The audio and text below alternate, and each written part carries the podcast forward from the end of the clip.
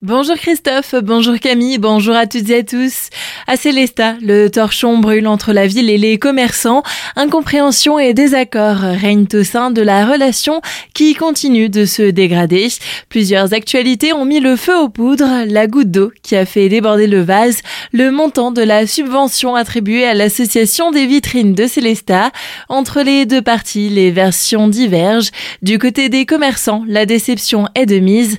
Selon Édouard Faller, président des vitrines de Célestat.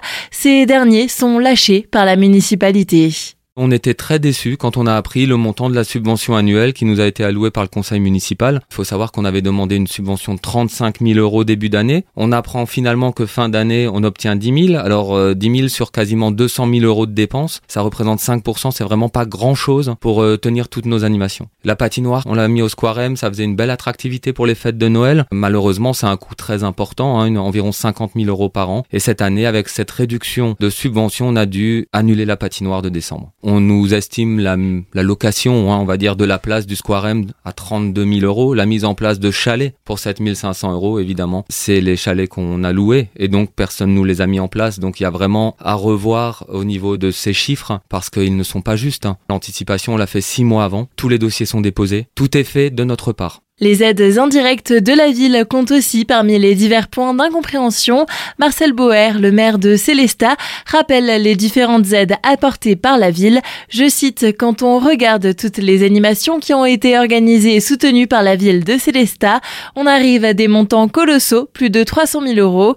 Le premier édile déplore aussi divers points de dysfonctionnement. Ces dernières années, je dois rajouter quand même qu'on a versé pas mal d'argent à l'association. Hein. Cette année, même à fois, il était question de beaucoup moins. Et puis d'un seul coup, il y a un montant de 35 000 qui est apparu, sans aucune justification, sans rien. Mais il n'y a jamais eu d'accord. Je prends l'exemple de la patinoire, hein, parce que c'est un peu facile de demander tout simplement à la municipalité de mettre en place toute l'infrastructure pour accueillir cette patinoire, sans savoir combien ça coûte. C'est un peu léger. Chaque fois, il y a des animations qui sont lancées sans réfléchir aux dépenses. Pour moi, c'est déplacé de venir après solliciter la collectivité si on n'a pas réfléchi notamment aux dépenses et de dire que la collectivité eh bien, doit euh, subvenir. Pour moi, c'est de l'amateurisme.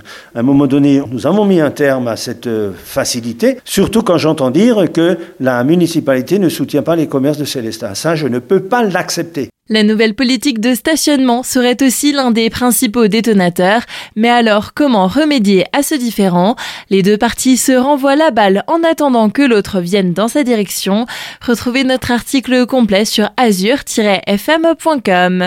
L'Euro Airport de Bâle-Mulhouse, proche de son record de passagers. La barre des 8 millions de visiteurs devrait être atteinte cette année. De quoi se rapprocher des records d'avant pandémie où 9,1 millions de passagers avait été accueilli à l'aéroport lors de sa meilleure année en 2019. Pour une meilleure qualité du service, un projet d'agrandissement du terminal est à l'étude. Ce dernier, dont les travaux devraient durer 5 à 7 ans, pourrait être présenté l'année prochaine. Côté route, le col de Sainte-Marie-Mine sera totalement réouvert à la circulation dès ce vendredi. Depuis le mois de juillet, des travaux avaient été menés sur le mur de soutènement de la RD 459 pour sécuriser l'accès vers le Pour ce faire, la circulation avait été totalement interrompue avant de reprendre partiellement sous alternat en septembre. Des collectes organisées ce samedi par le Centre communal d'action sociale, le CCAS de Dambac-la-Ville. De 10h à 17h, vêtements et linge de maison vont être déposés à la salle de la Laube au profit d'Emmaüs Chervillers. Les textiles seront recyclés et transformés par des entreprises en matériaux d'isolation ou en chiffon dans l'objectif d'éviter la surconsommation et favoriser l'emploi local. Une collecte de lunettes à destination de l'association Lunettes sans frontières, basée dans le Haut-Rhin, sera aussi réalisée le même jour. Et la police nationale recrute. À quelques mois des Jeux olympiques, des réservistes sont recherchés pour renforcer les effectifs sur le terrain.